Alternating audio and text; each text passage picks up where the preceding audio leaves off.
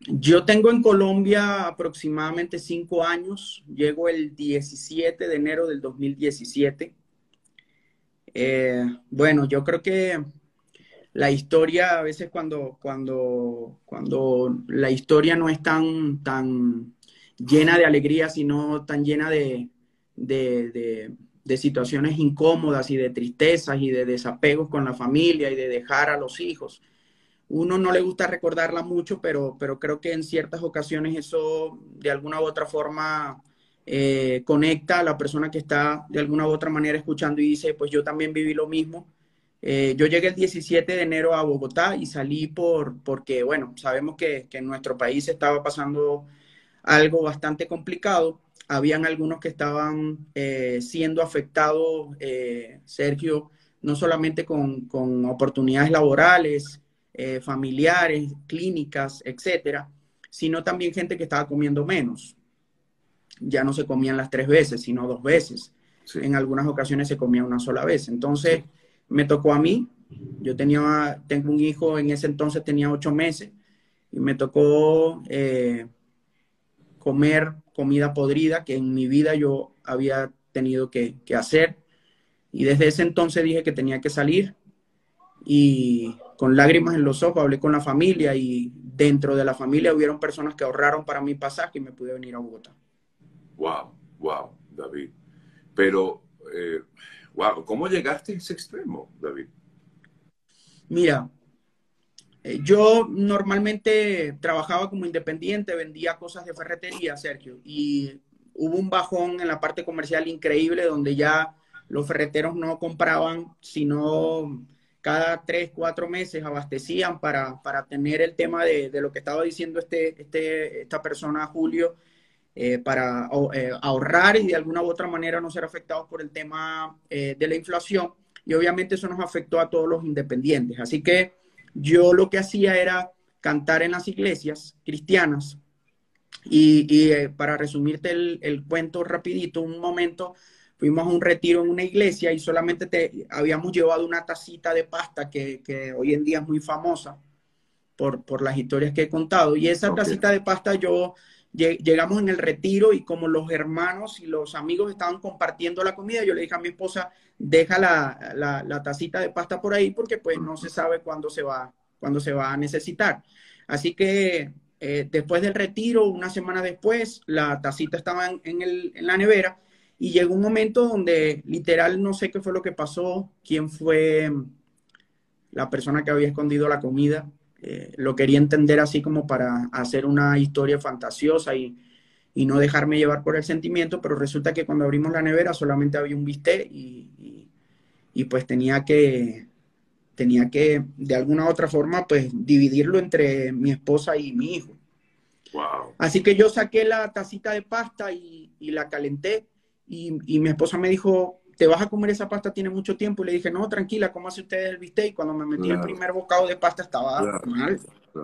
Así que, bueno, cada cucharada que me llevaba a la boca era de impotencia, era de por qué si éramos personas trabajadoras y estábamos pasando por eso.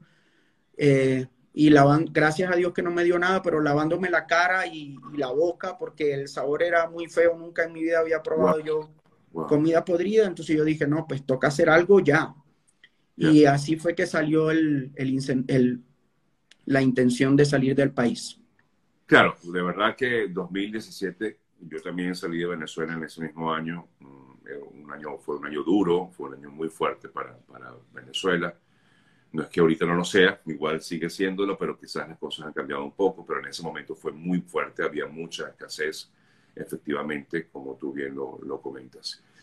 Ahora se da este chance, digamos, de, de irte a Colombia. ¿Por qué pensaste en Colombia, David? Eh, Sergio, porque eh, tenía un amigo que él me era la única oferta que tenía y me dijo, David, cuando las cosas estén fuertes, acuérdate de mí, eh, tú me has ayudado mucho y créeme que mi apartamento es tuyo, te buscaría trabajo, así que las palabras de él me retumbaron cuando, cuando yo me estaba comiendo aquella pasta y yo decía, tengo que salir ya. Así que pues me vine a Colombia porque era la única opción de alguna u otra manera donde iba a tener un poco más de apoyo, ¿no? Eh, y bueno, llegué a, Colombia en el apartamento de él, pues ahí él tenía un cuarto y, un colchón en el piso y, bueno, yo eh, sabemos que todos los venezolanos eh, pasamos por eso, yo intento transformar esas historias a, historias llenas de fantasía para que no nos duela tanto y le coloqué al proceso empezar a vivir tipo hindú. Okay que es dormir en el piso, comer en el piso, la maleta en el piso, todo en el piso.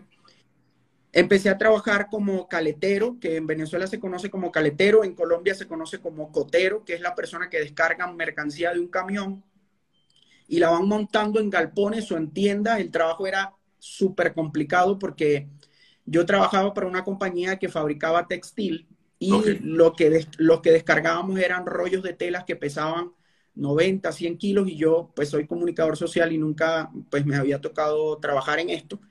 Y recuerdo muy bien que mi mamá me llamó y me dijo, ¿qué más, David? ¿Cómo está todo? Y el trabajo, yo le dije, mami, el trabajo increíble, yo soy supervisor de carga, le decía yo.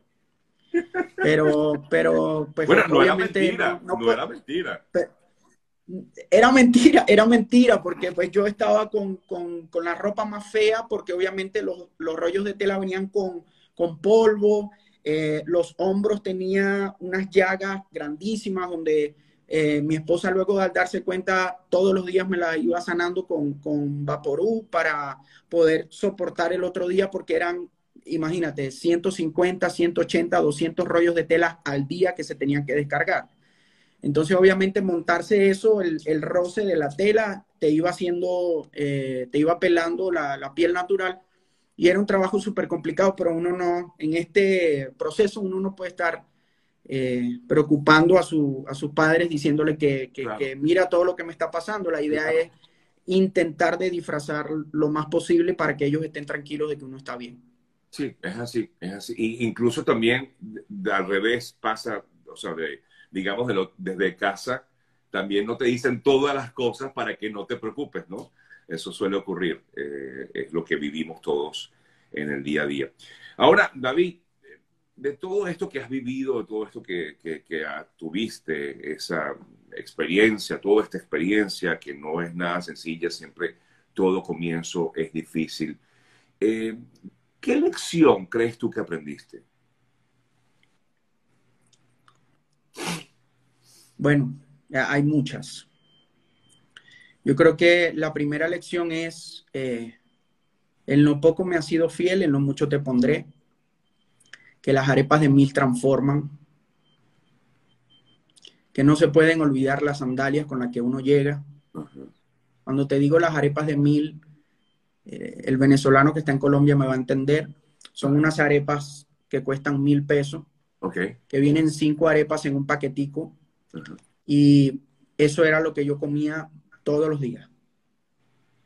Desayuno, almuerzo y cena, esas arepas, porque era lo más económico que costaba para poder ahorrar el resto y poder traerme a mi esposa y a, mi hijo. Exacto. Eh, que tenemos que quitarnos las, el, el, blazer de experiencia y de egocentrismo de que yo en Venezuela tenía carro, de que yo en Venezuela tenía cargo, de que yo en Venezuela tenía esto y ahora por qué pasar por esto.